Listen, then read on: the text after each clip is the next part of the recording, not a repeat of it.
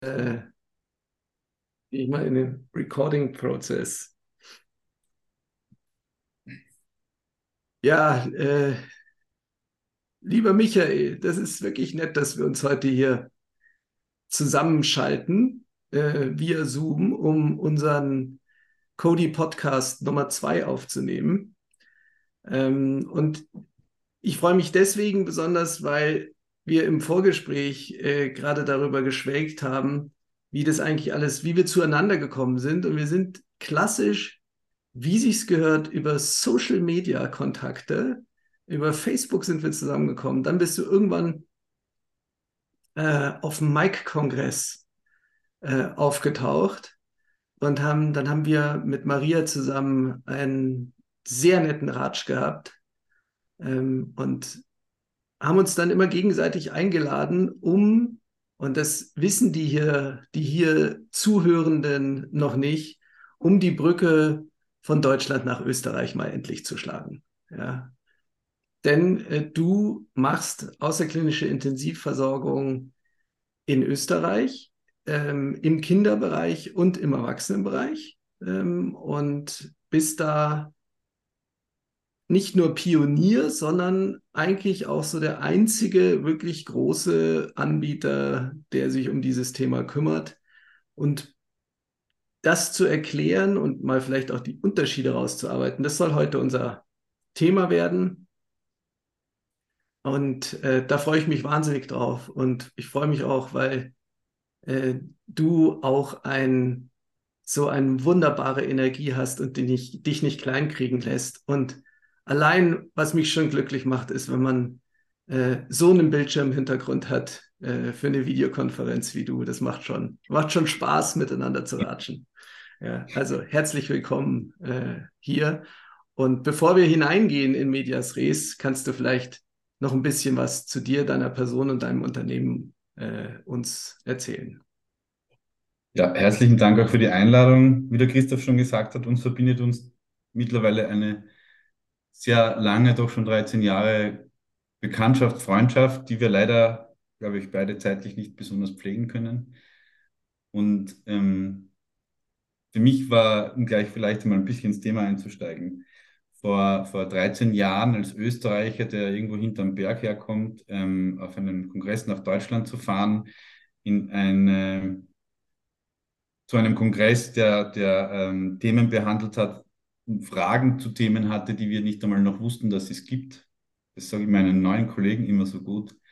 Und dann ähm, diese Energie, dieses Wissen ähm, und äh, ja, diese Fülle an Menschen, die in der, in der absolut coolsten Pflegeform ähm, in, in Mitteleuropa arbeiten, kennenzulernen und die äh, Energie, die da ist und das, das Engagement, das war für mich das war, ich war total geflasht, das muss ich gleich mal sagen. Also es war, äh, ich dachte, ich bin in einer anderen Welt, vielleicht irgendwie, weiß ich nicht. Wenn du jetzt sagst, du kommst jetzt irgendwo äh, aus Australien, aus dem tiefsten Busch und kommst dann nach New York und denkst da so, okay, da gibt es Lichter. So ungefähr bin ich mir beim ersten Mike vorgekommen. Ähm, und das war mit, mitunter auch ein Antrieb, ähm, unseren Ansatz der Qualität und, und der Professionalität entsprechend voranzutreiben, weil ähm, vor 13 Jahren oder 14 Jahren, wie ich begonnen habe, hat es in Österreich so ähm, ein paar hybride Pflegepersonen gegeben, die versucht haben, diese Patientengruppen gut zu versorgen. Und ich bin eigentlich dazu gestoßen, weil ich selbst eine Kollegin hatte, die, die nach einer möglicherweise Impfung oder was auch immer damals beatmungspflichtig geworden ist mit 36 und mit einem zweijährigen Kind und habe dann damals mit unserem Primar, wie ich noch in der Klinik war, versucht, eine Lösung auf die Beine zu stellen, das dann ähm, absolut ein Ding der Unmöglichkeit war. Und der Frau hat mir dann gesagt, mit 36, sie muss jetzt in eine stationäre Einrichtung.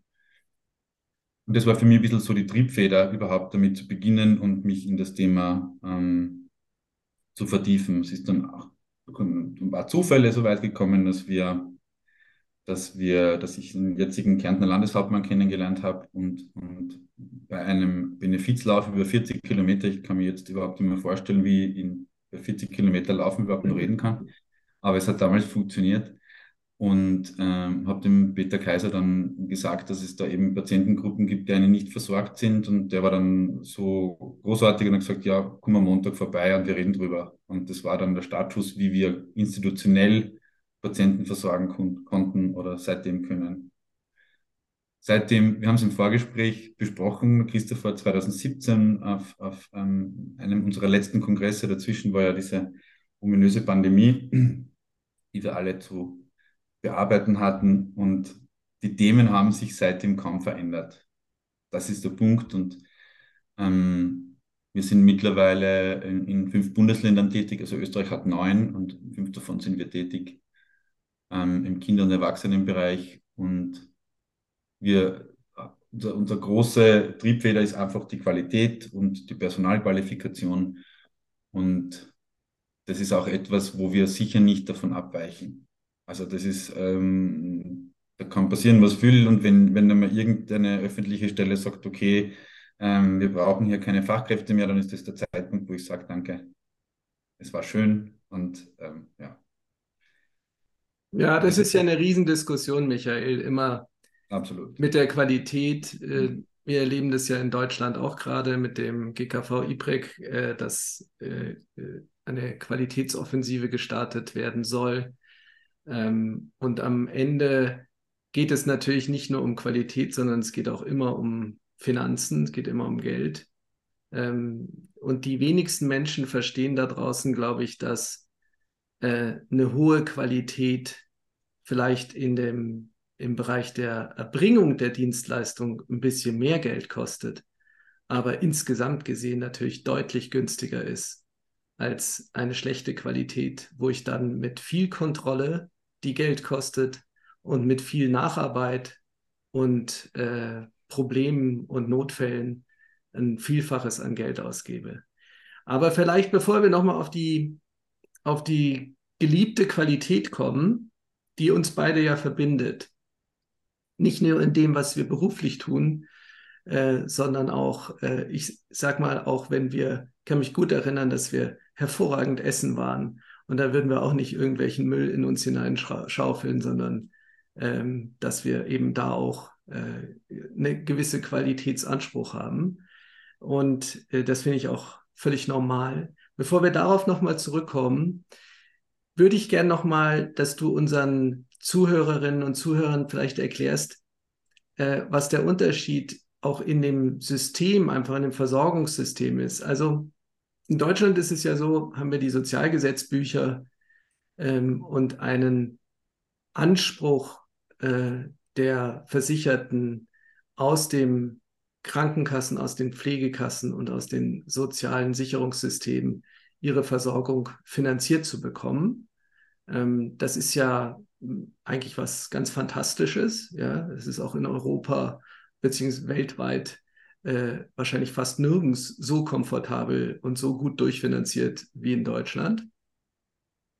Und in Österreich sieht es ja ein bisschen anders aus. Und ich kann mich erinnern, aber vielleicht kannst du es auch noch mal hier dem breiten Publikum äh, erzählen. Ich kann mich erinnern, dass auf diesem Kongress, den du beschrieben hast, da hast du so eine Folie an die Wand geschmissen, die die verschiedenen Verbindungen und Ströme, die für eine Finanzierung von so einer Versorgung notwendig sind.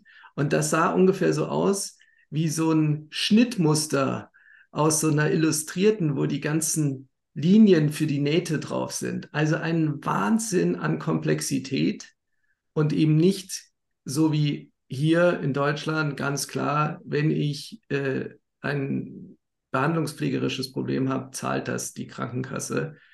Ähm, und man streitet sich, wenn überhaupt noch, um den Preis, wobei auch das heute eigentlich nicht mehr wirklich der Fall ist. Vielleicht kannst du darüber mal ein bisschen was erzählen. Ja, prinzipiell im Grund wäre es ja eigentlich nicht so anders wie in Deutschland. Also, ihr habt das Drachenfliegerurteil, glaube ich, das ist bei euch so der Ursprung gewesen. Bei uns gibt es auch zwei höchstgerichtliche Urteile, die eigentlich nichts anderes sagen wie das Drachenfliegerurteil. Es gibt mittlerweile in der, in der höchstgerichtlichen Judikatur, ähm, total witzig ist, höchstgerichtliche Judikatur sollte man meinen, dass sie immer gleich entscheidet, tut sie aber nicht. Ähm, Unterschiede in der Finanzierung oder in dem, wie diese Einzelfälle, und das ist, glaube ich, so das, was uns gerade treibt und trägt, diese Einzelfälle behandelt werden. In dem einen Fall sagt man, es ist Zuständigkeit der, der Länder, die für uns, bei uns für die Pflege zuständig sind. Und im anderen Urteil sagt man, das ist die Zuständigkeit der Sozialversicherungsträger, also so wie bei euch SGB 5 und SGB 11. Mhm. Und ähm, Christoph, du kannst dich bestimmt noch an den Ernest Bichelbauer erinnern, auch die Folien mit dem Hund und dem Baum, mhm. wo er gesagt hat, ähm, durch zweimal Rechtsanspruch entsteht ein Nicht-Rechtsanspruch, weil der Hund nicht weiß, welchen Baum er anbellen soll. Und dieses Thema haben wir noch immer. Also das ist immer nur ein großes Thema und es gibt mittlerweile muss man, ich glaube, dass das auch schon ein Teil unserer Beharrlichkeit ist, gibt es schon Bestrebungen in einzelnen Teilen Österreichs, wo man sagt, okay, wir haben das eingesehen und wir, wir müssen da jetzt einfach bestehendes Bundesrecht auch in, in den neuen Gliedstaaten, ähm, die in Summe so groß wie Bayern sind, ähm, umsetzen. Also die Monarchie ist ja bei uns noch immer sehr stark manifestiert und vergisst bei einem Hofrat den Titel in Österreich, das ist ungefähr gleich wie beim Todesurteil. Ähm, Scherz beiseite, aber es ist mhm. leider wirklich das Thema. Und Prinzipiell gibt es auch bei uns einen Rechtsanspruch, den man aber höchstgerichtlich durchsetzen muss in vielen Fällen, außer dort, wo es eben Lösungen gibt, wie zum Beispiel in Wien oder in Kärnten. Und das ist ein Weg, der ähm, bis zu zwei Jahre dauert. Und es ist gerade aktuell, ich sage auch jetzt nicht, in welchem Bundesland haben wir eine junge Frau, die 17 ist, die aufgrund der mangelnden, die war schon mal zu Hause dann mit, mit unqualifizierten Hilfskräften, ähm, hat dann nicht funktioniert, Nona nicht und ist jetzt seit Jänner auf einer Kinderintensivstation belegt, im Prinzip ein Akutbett. Ähm, Kinderintensivbetten haben in Österreich jetzt so viele, im Gegensatz bei den Erwachsenen haben wir viel zu viel. Aber ähm, der Punkt ist ganz einfach das, dass wir jetzt, das ist jetzt doch, sind jetzt acht Monate, ähm, wenn ich jetzt mit den Kosten, wenn wir jetzt bei den Kosten bleiben, acht Monate Kinderintensivbett mit rund vier bis viereinhalbtausend Euro, ähm, könnten wir viele Patienten sehr gut zu Hause versorgen. Und das ist halt durch diese die Matrix, die der Christoph vorher beschrieben hat, also diese Folie von Thomas Cipionka hat, glaube ich, 211 Finanzierungsströme, die man aufzeichnet in Öster Österreich, Gesundheit, Krankheit, Pflege. Und genauso komplex ist es, ähm, weil sie hat, es ist, einer redet sich auf den anderen aus und sagt, das ist jetzt nicht meine Baustelle, das ist jetzt Land, das ist Sozialversicherung, whatever. Und wir haben auch in den Fällen, die wir jetzt versorgen, glaube ich, insgesamt zwölf verschiedene Abrechnungsmodalitäten. Nicht nur in dem, mit wem wir abrechnen, sondern auch in der Höhe. Also, ähm, und der Punkt ist, jene, die entsprechende Verbindungen haben oder vielleicht ähm, Kontakte zu den Medien, die bekommen ihr Recht und die anderen, quasi Otto Normalverbraucher, hat in Österreich ein ziemliches Problem. Das ist leider noch immer bestehend. Ähm, also jetzt mal, wenn man sich das so anhört, heißt es in der Konsequenz, dass in gewissen Gebieten oder durch nicht vorhandene Netzwerke und nicht vorhandene Kontakte ich nicht therapiert werde, beziehungsweise mit Krankheitsbildern wie einer ALS, hohen Querschnitt, einer spinalen äh, Muskelatrophie ähm, mir nicht ermöglicht wird, ähm, trotz UN-Behindertenrechtskonvention, die ja auch in Österreich äh, gilt, äh, selbstbestimmt zu leben? Ja, Entschuldigung, dass ich jetzt lachen muss. Ja, und die UN-Behindertenrechtskonvention äh, haben auch wir ratifiziert. Nur ich habe von einem Bundesland in einem Bundesland gehört, ob wir das Gesundheits- und Krankenpflegegesetz denn überhaupt in einem Bundesland gilt. Also so ähnlich verhalten sich auch die manche Länder mit, den, mit, den, mit der Finanzierung, weil, wie gesagt, es gibt, es gibt einen Rechtsanspruch, es gibt ein, ein, ein Gleichheitsgrundsatz, gibt es wahrscheinlich in Österreich genauso wie in Deutschland. Es wird wahrscheinlich ziemlich die ähnliche Konsequenz sein. Aber ja, die Gruppe ist zu klein und hat einfach keine Lobby. Das ist, glaube ich, ein Thema, das euch auch gerade sehr beschäftigt in Deutschland. Ihr habt durch, durch Initiativen wie von Christoph oder von Natiga, beziehungsweise auch ähm, die ganzen tollen Menschen, die bei Mike mitarbeiten, ähm, glaube ich, zumindest eine kleine Lobby, die auch manchmal sehr laut sein kann, wie ich weiß. Aber ich glaube, bei uns ist es halt einfach aufgrund der fehlenden Strukturen und Netzwerke und auch der fehlenden Anbieter. Ich würde würd mir wünschen, dass wir fünf professionelle Anbieter in Österreich haben oder zehn, weil dann einfach die, die Stimme einfach lauter ist und, und die Fortschritt ähm, somit gefordert werden kann. Also wir sind ja quasi in der Zwickmühle, einerseits Anbieter oder Träger zu sein und andererseits Stimme für die Patienten und Betroffenen. Und das macht das Ganze nicht immer einfach, weil der Spagat zwischen du verdienst Geld damit, klar, wir müssen unsere Kollegen zahlen, noch nicht und wir zahlen sie sehr gut. Ähm, und andererseits dem, dem ähm, du sprichst ja hier für die Patienten oder für die Betroffenen und deren Familien nur, weil du ein Eigeninteresse hast. Ähm, wenn das so wäre, dann hätten wir schon längst aufgehört. Ja, das ist, ähm, das begleitet dich noch nicht so lange wie mich. Ähm, diese, dieses Unverständnis, dass man, trotzdem man mit einer Dienstleistung Geld verdient, sich für die, an denen man diese Dienstleistung erbringt, auch politisch und emotional engagiert. Äh, das nimmt man äh, in Deutschland der Pflege nicht ab. Lustigerweise nimmt man es der Ärzteschaft ja schon ab. Es ist ja nicht so, dass mhm. die Ärzte oder auch Therapeutinnen und Therapeuten da draußen ähm, alle äh, ehrenamtlich nur arbeiten, aber dass äh, Pflegekräfte sich professionalisieren und versuchen äh, für die, ja, auch für die Grundrechte ihrer äh, Schützlinge und ihrer Klientinnen und Klienten da einzusetzen, das ist immer wieder, ist immer wieder Thema. Wobei ich sagen muss, dass du bist ja noch nicht ganz so alt wie ich, aber wobei ich sagen muss, dass man da einfach einen langen Atem haben muss. Äh, und irgendwann erkennen die Leute schon, dass das eben auch äh, wirklich ein, ein wirkliches Interesse ist. Und wenn man ein bisschen länger drüber nachdenkt, also wir haben ja in Deutschland deutlich mehr Versorgung als ihr in Österreich. Äh, wir haben, sind so wahrscheinlich in der außerklinischen Intensiv mit 25.000 Menschen in der Versorgung. Ähm, und ihr habt in unserem Vorgespräch, hast du gesagt, ungefähr 600 Versorgungen in Österreich. Aber auf die Größe äh, äh, der Bevölkerung ist es schon auch nicht so wenig. Und deswegen wundert es mich, wundert's mich eigentlich, dass da nicht schon eine, eine stärkere Lobby unterwegs ist.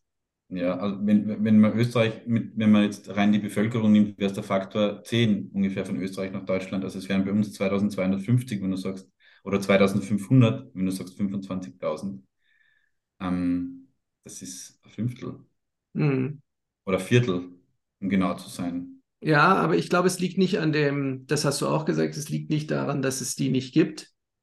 Genau. Sondern es gibt, liegt natürlich daran, dass man untersuchen müsste, wie viele von diesen Menschen liegen äh, Jahre oder Monate lang auf jeden Fall mal auf irgendwelchen Intensivbetten ähm, oder äh, in, in stationären Versorgungsformen, weil es den außerklinischen Markt nicht gibt. Also bei uns war es ja ziemlich ähnlich mhm. äh, als, äh, äh, als die Wiedervereinigung war, war die Intensivpflege ja ähm, schon unterwegs in Deutschland und diese Bere Bereiche in den neuen Bundesländern haben sich dann auch entwickelt. Und sobald eben die Strukturen da waren, wurden die Leute auch in die außerklinische Versorgung entlassen. Ja. Aber es ist schon, ist schon ähm, spannend zu hören, dass sich in den letzten Jahren gar nichts getan hat. Ja. Mehr oder weniger. Ja. Das, und der zweite Punkt ist bei uns eben, und da beneide ich euch ein bisschen in Deutschland über den medizinischen Dienst der Krankenkassen, die ein Kontrollinstrument, ob man es jetzt gut findet oder nicht, das kann ich nicht beurteilen, ähm, aber zumindest ein Kont Kontrollinstrument besitzt, das die Pflegequalität zu Hause auch kontrolliert. Und ich verfolge die GKV-IPREC-Geschichte ja doch schon ähm, einige Zeit und mit großem Interesse. Ich bin ein bisschen zwiegespalten, um ehrlich zu sein. Also ich finde es auf der einen Seite natürlich, ähm, dass man jetzt sämtliche Rahmenbedingungen noch, noch nicht darauf vorbereitet hat. Sprich, was es nur bei den Ärzten, glaube ich, gibt es ein Thema mit den, mit den Verordnungen und so weiter. Das ist natürlich äh, ein Thema, aber das ist eigentlich ein strukturelles Thema. Andererseits muss man sagen, ich weiß ja von dir auch, Christoph, dass es ja bei euch sehr viele Schwar oder einige schwarze Schafe in der Branche auch gegeben hat. Die gibt es bei uns in Österreich auch. Also wir haben das Thema mit, mit äh, unqualifizierten Hilfskräften aus, aus dem Ausland und, und sagen die, diese Agenturen ja besser als gar nichts. Also und um, um ein, vor allem Kinder einem, einem, weiß ich nicht, jetzt im, bitte nicht falsch verstehen, einer, die war vielleicht im, im, in Rumänien Putzfrau in einem Krankenhaus. Also das waren ihr, das ist quasi die Qualifikation. Ähm, und wenn, wenn das der Maßstab ist, wie ich mein Kind, ich gehe mir davon aus, wenn es mein eigener Angehöriger oder mein eigenes Kind wäre, wenn das der Maßstab der Qualität ist, wie man, wie man diese Versorgungen haben will, und es der Maßstab ist, dann muss ich sagen, Entschuldigung, das geht nicht. Und zurückzukommen auf die, ähm, auf die mangelnde Möglichkeit der Überprüfung, ähm, durch das, dass man in Österreich den Weg geht und sagt, lieber Angehöriger, kümmere dich selbst um deinen Träger und, oder um deinen Pflegedienst, ähm, geht man sozusagen der Haftung und der Qualitätsaufsicht und sagt, das ist, du hast den selbst beauftragt, das ist your business. Und mhm. das ist halt für Betroffene in einer Situation, wenn die Klinik drängt und sagt, ich brauche das Bett. Und ich habe da jetzt einen An Anbieter, der vielleicht, keine Ahnung, ähm, muss ich vorstellen, dass da zwei Personen im, rund um die Uhr ähm, ein ganzes Monat den Klienten versorgen. Also nicht im Wechsel, sondern 14 Tage und 14 Tage. Unqualifiziert. Ähm, dann frage ich mich schon, was ist uns das wert? Also wäre wär das mein Kind, würde ich sagen, das ist absolut untragbar. Und da stellt sich für mich die Frage, wäre es nicht besser, im Krankenhaus zu bleiben, wo zumindest Kräfte sind, die sich auskennen? Und natürlich, wir brauchen über den sozialen Aspekt des, des Zuhause-Seins gar nicht diskutieren, glaube ich. Aber wir haben jetzt alleine ähm, nur von, von einem Bundesland, wo auch unsere Bundeshauptstadt liegt, haben wir jetzt ähm, fünf Anfragen innerhalb von drei Wochen bekommen, weil diese eine Agentur, die da sehr umtriebig ist, Versorgungen übernimmt, die sie dann nicht leisten können. Und da muss man sagen, das ist halt echt heftig. Gell? Und die Kliniken können dann natürlich, die können vielleicht in zwei Wochen entlassen, das schaffen wir natürlich nicht. Mhm. Und die sagen halt, ja, dann habe ich halt zwar irgendwelche Menschen, die kommen jetzt von irgendwo und die machen halt irgendwas irgendwie, kriegen trotzdem noch sehr viel Geld dafür, das muss man auch dazu sagen.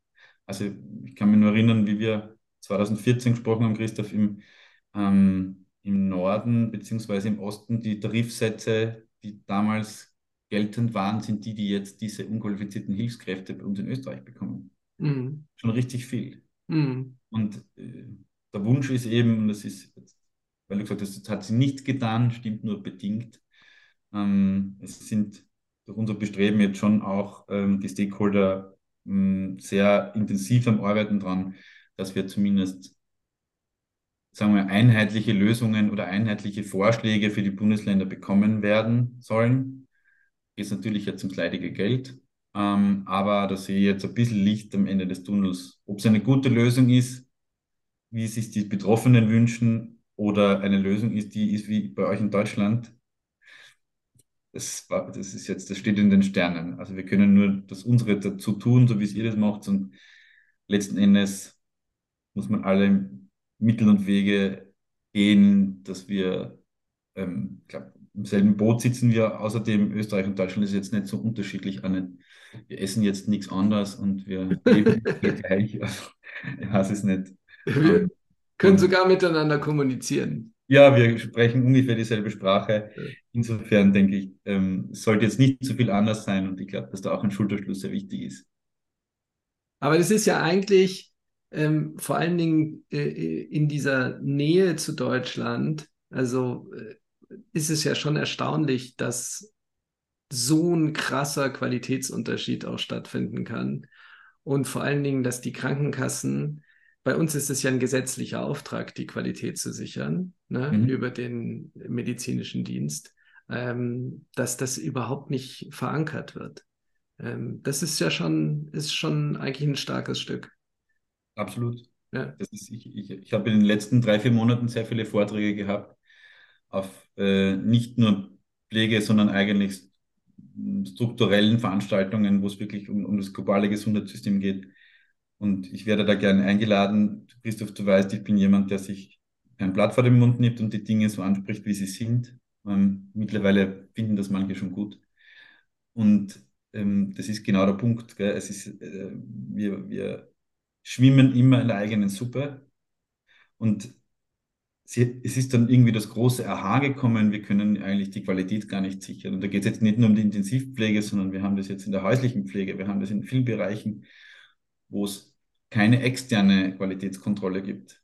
Also wir sind in, in Kärnten sind wir der einzige geprüfte Pflegedienst, der von einer öffentlichen unabhängigen Stelle geprüft wird, weil wir aus, aus Mitteln, aus Krankenhausmitteln finanziert werden, was eigentlich das absolut einzig Richtige ist, wie es denn so sein soll. Und ich finde es absolut wertvoll für uns, für die Klienten, für die Betroffenen. Es ist auch für unser Benchmark, ob wir korrekt und richtig arbeiten. Also, wie vorher schon kurz erwähnt habe, ich finde, ähm, dass die grundsätzliche Idee bei euch in Deutschland gar keine schlechte ist. Nein, ich glaube, das sagt auch keiner. Ich glaube, dass das, was du ansprichst, auch mit, mit jetzt der neuen gesetzlichen Regelung und mit der, mhm. mit dem Fach, mit der Forderung, der die Fachärzte hier quasi äh, zweimal im Jahr äh, äh, zur Verfügung. Da, das ist die grundsätzliche Idee ist ja gut. Also das sagt ja keiner was. Was meinst mhm. du, wie viel, äh, wie viele Menschen da draußen mit einer invasiv Beatmung sich gewünscht hätten, in den letzten zehn Jahren mal einen Pneumologen zu sehen. Nur, ich meine, ich muss halt vorher auf, ich sag jetzt mal, ich zitiere mal Michael Isford, man sollte halt erstmal eine Machbarkeitsstudie machen, bevor man ein Gesetz macht. Und ähm, also bevor ich ein Haus baue, muss ich auch gucken, ob ich Steine habe. Und wenn ich ein, äh, ein Gesetz wie das IPREG umsetzen will, dann muss ich halt auch gucken, ob ich niedergelassene Ärzte habe, die dann diesen Job machen keiner die, der Menschen da draußen weigert sich, äh, sich fachärztlich betreuen zu lassen. Also das ist ja, das ist ja absurd. Ja, ja absolut. Und ich glaube, ein wesentlicher Punkt, ähm, den wir nicht vergessen dürfen in unseren Überlegungen, ist, dass die außerklinische Intensivversorgung schon insofern etwas Besonderes ist, weil es in der medizinisch-pflegerischen Versorgung keine Gruppe Menschen gibt, die so existenziell von Versorgung abhängig sind. Ja, und damit ist natürlich auch dieses Thema Lobby und sich äh, auf die Hinterbeine stellen und dafür kämpfen und streiten und sein Recht einfordern. Das machen eben die allerwenigsten, übrigens auch in Deutschland. Ja, die allerwenigsten, wahrscheinlich kennst du genauso wie ich, alle prominenten äh, behinderten Menschen in Deutschland, die für ihre Rechte eintreten. Und aus der Sorge heraus, nachher keine Versorgung mehr zu haben. Ja, weil wenn man so nach dem Motto, wenn ich dann unangenehm und, äh, und aufmüpfig werde, dann könnte ich einen Nachteil dadurch, äh, dadurch bekommen. Das ist das eine. Und das andere ist, dass leider Gottes diese Gruppe Menschen mit ihrer eigenen Versorgung tagtäglich äh, extremst beschäftigt sind. Ja, also Dienste, die ausfallen, Hilfsmittel, die man organisieren muss, whatever. Also es ist ja immer, immer was zu machen und zu tun. Und das ist, glaube ich, auch der Grund, warum leider Gottes äh, oft über diese Menschen hinweg äh, Dinge entschieden werden, ja, du hast ja auch in unserem Vorgespräch gesagt, es wird halt nicht mit denen gesprochen, die das wirklich angeht und die die Expertise haben, sondern es wird halt äh, politisch vieles entschieden und immer ökonomisch entschieden. Ja. Leider auch ökonomisch meistens falsch, weil wenn ich natürlich einen riesigen Fachapparat aufbaue und Kontrollapparat, dann werden die auch äh, ein Geld dafür verlangen, logischerweise. Und ähm, also das geht, glaube ich, ähm, nach hinten los. Du hattest vorhin auch gesprochen von dem Thema ähm, ja, schwarze Schafe oder der, ich sage jetzt mal, unseriöse Anbieter. Da glaube ich, gibt es deutlich bessere Methoden, ähm, hier, sage ich jetzt mal, tätig zu werden als äh, eine Gesetz, einen, gesetzlichen Rahmen zu schaffen, wie man sich denn benehmen müsste. Ja, und ich meine, ihr habt Staatsanwaltschaften und wir haben die ganz genauso. Und Betrug ist immer Betrug, völlig wurscht in welcher Form. Ähm, aber auch da äh, hat man sich teilweise halt auch einfach wahnsinnig viel Zeit gegeben. Ja, und das, das ist, glaube ich, was, was wir ähm, was wir hätten auf eine andere Art und Weise regeln müssen. Ähm, und wir nehmen ähm, das schon war, dass sich die, dass diese Szene beziehungsweise die Menschen, um die es geht, dass das wirklich sich im Umbruch befindet und dass die Sorgen natürlich sehr groß sind. Und als du so erzählt hast, ist mir eigentlich eingefallen, eigentlich müssten wir viel mehr äh, über die Landesgrenzen hinweg äh, Informationen austauschen und unsere Best Practice zusammenschmeißen, um zu sagen, ähm, wenn Österreich gerade an, an dem Thema dran ist, bevor sie jetzt zum Jahresende dann irgendwas schnell, schnell zu Papier bringen, sollten sie sich vielleicht nochmal mit dem einen oder anderen aus Deutschland unterhalten, äh, denn wir haben uns gerade sehr, sehr intensiv mit dem Gesamtprozess beschäftigt. Also da bin ich zu 1000 Prozent bei dir. Der Punkt ist, glaube ich, in Österreich nur, dass wir noch nicht gelernt haben, kooperativ, interdisziplinär, multiprofessionell und ohne Partikularinteressen zusammenzuarbeiten. Also es gibt dieses Krankenhausdenken und dann gibt es vielleicht noch das Denken der, der fachärztlichen und allgemeinmedizinischen Versorgung. Und ich habe es bei den letzten Kongressen, wo ich Vorträge hatte, ganz extrem gemerkt, dass der Bereich der mobilen Pflege in vielen Köpfen gar nicht existent war. Also das war so, ich muss mich echt immer ein bisschen zurückhalten, dass ich nicht sage, wo es war, weil es echt einfach schauderlich ist. Ähm, Kinderhauskrankenpflege. Mhm. Ähm, das war so, ja, ein, ein ländliches, äh, sehr ländliches Bundesland, äh, so ein bisschen Kinderhoppern und Babysitten. Das war in dem Kopf einer Beamten, die diese Leistung eigentlich mit guter Qualität und zumindest wissen sollte, worum es geht. Also das ist einmal so, ich glaube, es ist sehr viel Unwissen. Mm.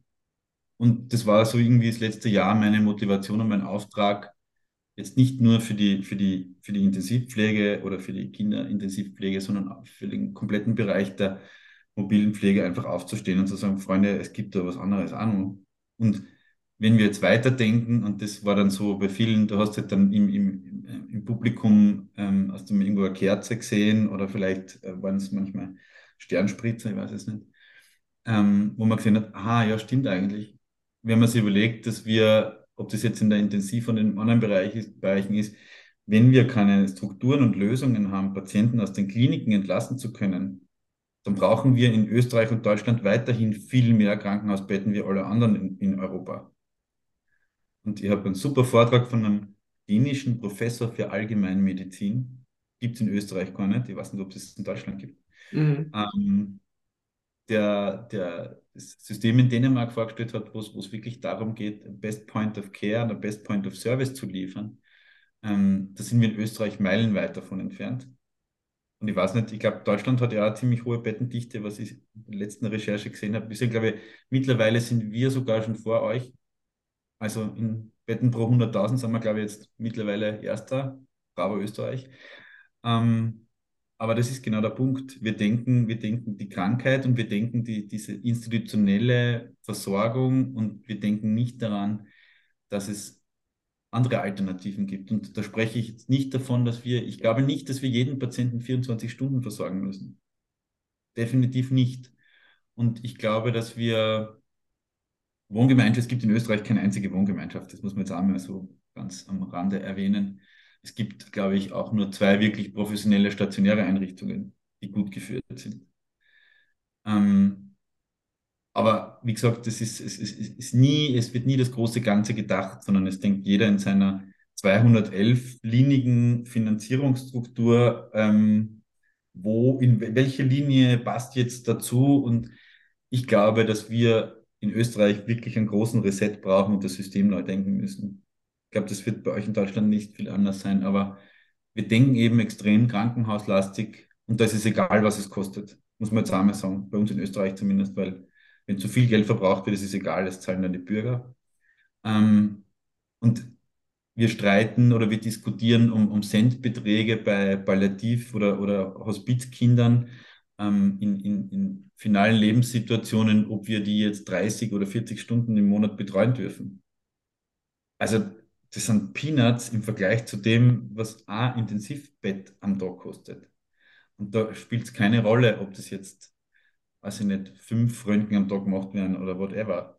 Ob das jetzt sinnvoll, sinnlos oder ich, maße ich mir jetzt auch nicht an, das zu beurteilen, aber ähm, wir diskutieren um, um ähm, während die, Sprit, die, die Benzinpreise oder, oder Treibstoffpreise bei uns ums Doppelte gestiegen sind, diskutieren wir, ob wir jetzt einen oder zwei Cent mehr für den Kilometer bekommen. Ich meine, das ist absolut keine Relation. Und, ähm, aber Hauptsache, das Krankenhaus hat das vierte MRT im, weiß ich nicht, ähm, vergleichbar vielleicht mit Passau oder so. Ja, braucht man da vier MRTs. Es ist halt schön, wenn sie dort stehen. Und das ist so, glaube ich, ein kurzer Exkurs von dem, was bei uns gerade passiert. Und wir fahren das System gegen die Wand und es ist an der Wand. Es, die Schmerzen sind nur zu klein, dass man wirklich jetzt ernsthaft drüber nachdenkt, das jetzt rasch umzusetzen. Das ist jetzt zu meiner Einschätzung. Ja, aber vielleicht, ähm, um nicht, um nicht in der völligen Hoffnungslosigkeit diesen Podcast zu beenden, äh, Michael, vielleicht macht es eben gerade auch Sinn, sowas zu machen, wie diesen Podcast. Und zu teilen, äh, was wir hier besprochen haben. Nicht, weil wir hier die Allwissenden sind, sondern weil wir sehr viel Erfahrung haben in dem Bereich und viel gesehen haben. Und weil es einfach auch Ideen und Visionen gibt, über die es auf jeden Fall mal lohnen würde, nachzudenken und zu reden. Ob man sie dann alle umsetzt, steht auf einem anderen Blatt. Aber ich glaube, dass wir viel Innovation haben, viele schlaue Ansätze, die deutlich weniger Geld im Endeffekt dann auch kosten würden, als das, was es heute äh, kostet äh, im System, weil das ist ja immer die erste Frage, die die Ökonomen stellen.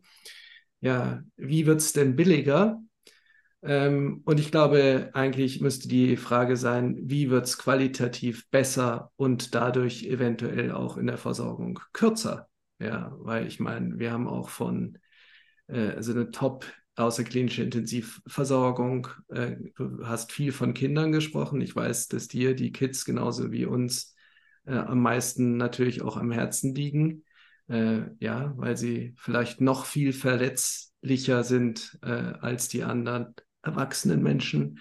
Aber ähm, es ist eben vieles durch eine sehr gute Pflege. Und zwar, das heißt nicht, eine sehr gute Pflege muss dann 24 Stunden da äh, vor Ort sein, sondern eine Mischung mit äh, in, in Einbeziehung von äh, An- und Zugehörigen, äh, von Therapeuten, von Fachleuten, aber eben auch von ganz normalen Assistenzkräften. Ich meine, äh, in unserem ersten äh, Podcast haben wir nur über Assistenz gesprochen.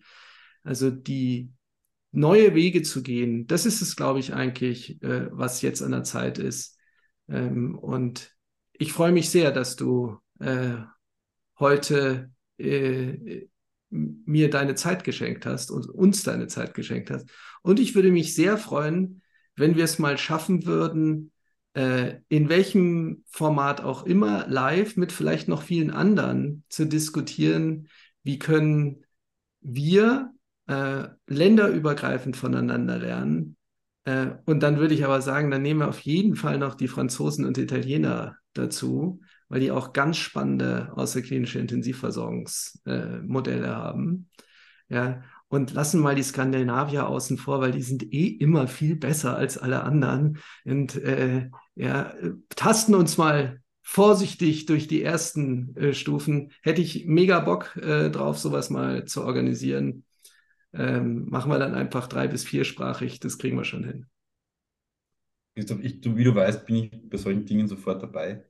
Wir werden auch ähm, im März wird es eine Veranstaltung geben, da habe ich dich noch gar nicht gefragt, ob du da vielleicht auch einen Beitrag leisten willst, weil ich denke, beziehungsweise in unserem Betrieb oder in unserem Team ist es mittlerweile so, dass wir Lösungen denken und nicht Probleme glaube, natürlich gibt's, muss man die Dinge mal aufzeigen, um, um auf Lösungen zu kommen, aber ich glaube, es ist, ist von uns in der Pflege wird auch erwartet, weil eben die Dinge, die ich aufgezeigt habe, es ist einfach großes Unwissen da und es geht jetzt nicht darum zu sagen, es ist alles schlecht, so wie du sagst, absolut richtig, Ähm, ich glaube, es ist, liegt an uns, Lösungen anzubieten und es liegt an uns, Lösungen vorzuschlagen und das am besten länderübergreifend, berufsgruppenübergreifend, ähm, mit, mit Betroffenen, mit Angehörigen. Ähm, das muss aus allen Blickwinkeln betrachtet werden. Und eins noch, ähm, wie du gesagt hast, Angehörige und Betroffenen sind in ihrer Sache Profis.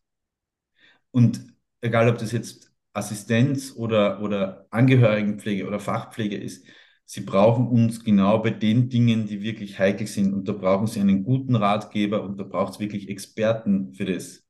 Und da hilft es nichts, wenn, wenn äh, eine gute Pflegekraft ist eine gute Pflegekraft. Aber es braucht Beratung, es braucht Know-how, es braucht Wissen und es braucht diese Expertise. Und Christoph war sehr lange in dem Bereich tätig und auch sehr, sehr viel im Feld, wie ich weiß, ähm, genauso wie ich. Und ich glaube, es bräuchte mehr, um jetzt nicht um uns jetzt in den Himmel zu heben, es bräuchte mehr in der, in der Verantwortung und auch in den Führungs- und Leitungspositionen, die wissen, wovon sie sprechen das merke ich jetzt ganz extrem. Ähm, ich bin einerseits Geschäftsführer und andererseits kann ich mit den Menschen auch über fachliche Dinge reden.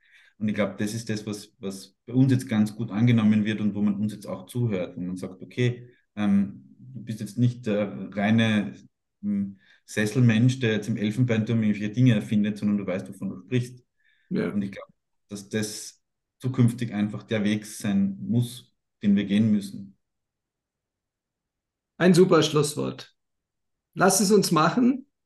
Hat mich sehr, sehr gefreut und wünsche dir noch gute Nerven auf, auf deinen äh, weiteren Weg und vielen Dank, dass du da warst. Ich sage vielen herzlichen Dank und ich glaube, den einen oder anderen werden wir in gut einem Monat in München sehen. Ähm, ich hoffe auf gute Gespräche und gute Diskussionen und weiterhin allen Zuhörern auch alles Gute und ähm, haltet die Ohren steif, so wie wir beide. Ja, danke dir. Danke, tschüss. Danke, ciao.